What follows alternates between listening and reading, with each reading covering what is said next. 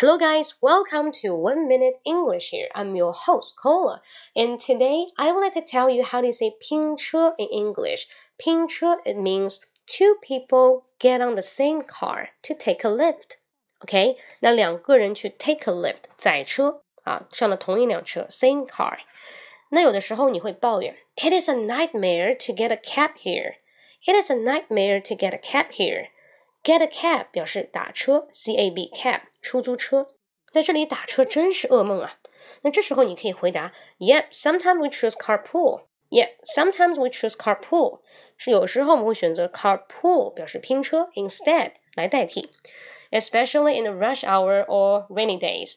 Especially in the rush hour or rainy days. 是啊，有的时候我们会选择拼车啊，尤其是在高峰期或者下雨天。那拼车。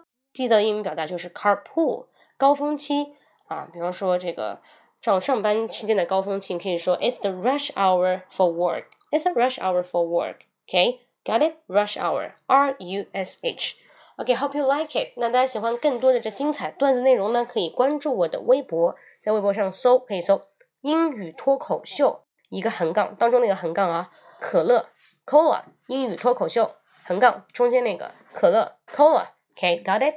Hope you like it. See you next time. Bye bye.